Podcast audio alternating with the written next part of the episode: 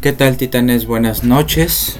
comenzamos la lectura y seguimos en el análisis de, este libro de Adolfo Sánchez Vázquez, Teoría de la Filosofía de la Praxis, perdón, eh, con el título Teoría y Religión. Seguimos con Feuerbach y su análisis sobre eh, cómo la praxis de alguna forma tiene que ver con la religión en el sentido que critica la esencia del cristianismo, por supuesto. Eh, comenzamos la lectura. Abordemos pues, de nuevo, el problema de las relaciones entre teoría y religión, para examinar luego el de las relaciones entre religión y praxis, y finalmente entre teoría y praxis. Este examen nos permitirá ver hasta qué punto está justificada la crítica de Marx cuando afirma que en la esencia del cristianismo la práctica solo se capta y se plasma bajo su sucia forma. ¿Qué entiende Feuerbach por teoría y en qué sentido se opone el punto de vista teórico al religioso? Ya decíamos anteriormente, al hablar de las relaciones religiosa y teórica, entre sujeto y objeto que en la relación teórica el primero trata de captar al objeto como es en sí, prescindiendo de toda determinación subjetiva. Esto es imposible, esto, es idealismo puro. Es decir, olvidándose el hombre de sí mismo. La teoría empieza con la mirada hacia el cielo, dice Feuerbach. La teoría empieza con la mirada hacia el cielo. Los primeros filósofos eran astrónomos. El cielo recuerda a los hombres su destino, o sea que no solamente son creados para obrar, sino también para contemplar. La teoría comienza con el olvido de lo terrestre, de los intereses humanos. Teoría es contemplación. La teoría es asunto de la razón y esta, de por sí, es indiferente, natural, objetiva. La teoría es asunto de la razón y esta de por sí es indiferente, natural, objetiva. La razón no sabe nada de los sufrimientos del corazón. Es el ser natural e indiferente, incorruptible, no apasionado que existe en nosotros. Totalmente racional, ¿no? Una división entre lo racional y emocional. Por ello, puede actuar en contradicción con nuestros más caros sentimientos y colocarnos a veces en oposición a nuestro corazón. Solo por medio de la razón y en la razón, el hombre tiene el poder de prescindir de sí mismo, de su esencia subjetiva y personal, y de, elevarse a la formación de ideas y resoluciones generales. Un poco la herencia platónica aquí, ¿no? La razón capta el objeto en sí, sin relación con el hombre. Por esto, lo propio del intelectual es para Feuerbach el olvido de sí mismo por la naturaleza. No piensa en sí, en su salvación, sino en las cosas que están fuera de él. Es justamente lo opuesto a la actitud religiosa. Por ello, los cristianos se burlan de los filósofos paganos que en vez de pensar en sí mismos y en su salvación, Pensaban solamente en las cosas que estaban fuera de ellos. El cristiano solo piensa en sí mismo. Otra característica de la razón y por tanto de la teoría o contemplación es, pudiéramos decir, su carácter igualitario. Este igualitarismo proviene de su amor al objeto, al universo y no a Dios, o más exactamente al hombre por intermedio de Dios, que es lo propio de la religión. La razón contempla con el mismo entusiasmo a las chinches y a los piojos que a la imagen de Dios que es el hombre. Otra vez. La razón contempla con el mismo entusiasmo a las chinches y a los piojos que a la imagen de Dios que es el hombre. La razón es la indiferencia e identidad absolutas ante todas las cosas y seres. Feuerbach quiere decir con esto que para la teoría todas las cosas se encuentran en el mismo plano. Todas se hallan a igual distancia de la razón. Interesante punto de vista. Principio racionalista, pero sigamos con la lectura. También el hombre, cabría preguntar. Y a ello respondería Feuerbach. También. En efecto, un poco más adelante agrega. La razón afirma también la esencia del hombre, pero la esencia objetivada la esencia que se refiere al objeto, por el amor al objeto. la esencia cuya representación es precisamente la ciencia.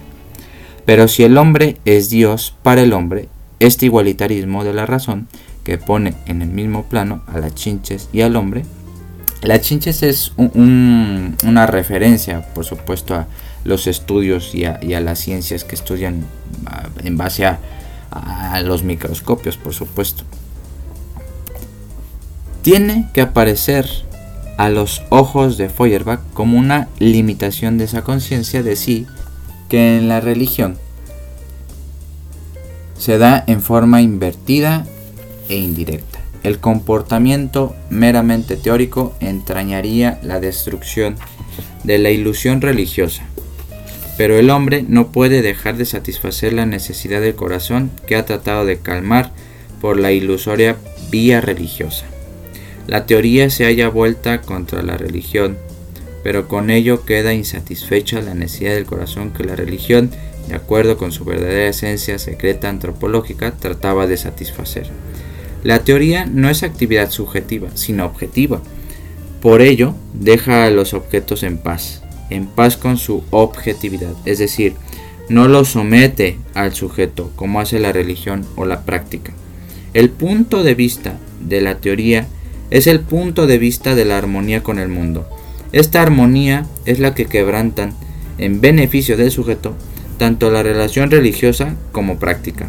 La teoría deja en paz al objeto como porque es desinteresada, porque no concentra al hombre en sí mismo, sino en lo que está fuera de él. Cuando Feuerbach trata de ejemplificar históricamente con respecto a esta doble actitud teórica o religiosa, contrapone paganismo y cristianismo. Los antiguos griegos contemplan la naturaleza con un sentido teórico. Contemplando el mundo, se olvidan de sí mismos. Para los paganos, en actitud teórica, la contemplación del mundo entraña una limitación de su subjetividad. Para los cristianos, en actitud religiosa, concentrados en sí mismos, desligados de las cosas, el mundo se presenta como opuesto a su subjetividad, y ahí su desprecio por él. Los paganos se sienten libres cuando se liberan de sí mismos, los cristianos cuando se liberan del mundo. Es el punto de vista teórico, objetivo. El de los segundos, el punto de vista subjetivo religioso. Estos dos puntos de vista no solo son distintos, sino opuestos. Pero su oposición es además el signo de una carencia. La conciencia no se eleva a la verdad, está oscurecida, es noche en ella. Por ello, Feuerbach, al ponerlos en relación con la teoría, tiene esta visión nocturnal de Dios y la religión. Dios, noche de la teoría, y noche, madre de la religión. Feuerbach ha aclarado en páginas anteriores. Teoría en su sentido más original y más general, o sea, en el de la contemplación objetiva y experiencia de la razón y de la ciencia en general. Dios es el objeto de la religión, no de la teoría, del corazón, no de la razón. La religión ignora la teoría y por ello separa la razón del corazón. No testimonia un saber, sino un no saber es la explicación de lo inexplicable. Mientras que la religión busca satisfacer una necesidad del corazón y por ello excluye la consideración de las cosas en sí mismas al margen del hombre, la teoría busca estas cosas en sí mismas y para ello sitúa a, toda, a todas a igual a distancia. La religión, por el contrario, rechaza ese igualitarismo de la razón y aplica a las cosas una medida humana. Dios no está a la misma distancia que el hombre, ni el hombre a igual altura que las cosas. Aunque en forma secreta, oculta, la religión nos muestra que no todo dista lo mismo del hombre, y esta distancia no la mide la razón, para la cual todo es equidistante, sino el amor que brota del corazón. En la religión, piensa Feuerbach, se excluyen el amor y la razón. Se ama sobre todo a Dios. El amor al hombre es derivado, se predicado.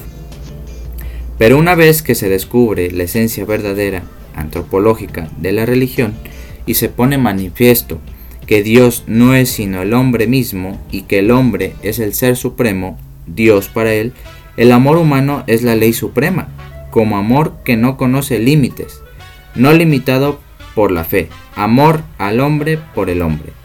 Vemos pues que Feuerbach, al contraponer razón y corazón, ha afirmado la teoría frente a la religión mostrando teóricamente que la religión no es sino una conciencia falsa e ilusoria del hombre y que su verdadera esencia no es teológica, sino antropológica. Ha demostrado también que la religión solo satisface las necesidades del corazón sacrificando la razón, la teoría. Dios, noche de la teoría. Con lo que se mantiene la distinción entre el hombre y Dios, ocultándose así que la conciencia humana de Dios no es sino la conciencia que el hombre tiene de sí mismo. Pues bueno, titanes, eh, un, fragmento bastante pesado, bastante crítico también, con, la idea de Dios y sobre todo, pues con, estas cuestiones de, de cómo la religión muchas veces, eh, por lo menos en el cristianismo, en esta parte del libro, que critica Feuerbach, pues parece que eh, eh, el cristiano está más basado en las concepciones sentimentalistas, subjetivistas y personales que ha de tener con Dios. Entonces se olvida de toda reflexión, de toda teoría, de toda razón, de toda contemplación teórica en términos de Feuerbach que hace que precisamente funcione estas conciencias falsas que ya he hecho referencia mucho Feuerbach, ¿no? La conciencia falsa de entender que eh, Dios es, un, es un ser supremo y que no se fija que es prácticamente una proyección del hombre mismo. Eh, esto, esto nos platica En el siguiente episodio, Titanes, un brevísimo, brevísimo subtema de antropología y religión cosa que ya estaba adelantando en este episodio, pero vamos a dedicarle un episodio completito a este tipo de, de reflexiones. Muchas gracias titanes, tengan buena noche.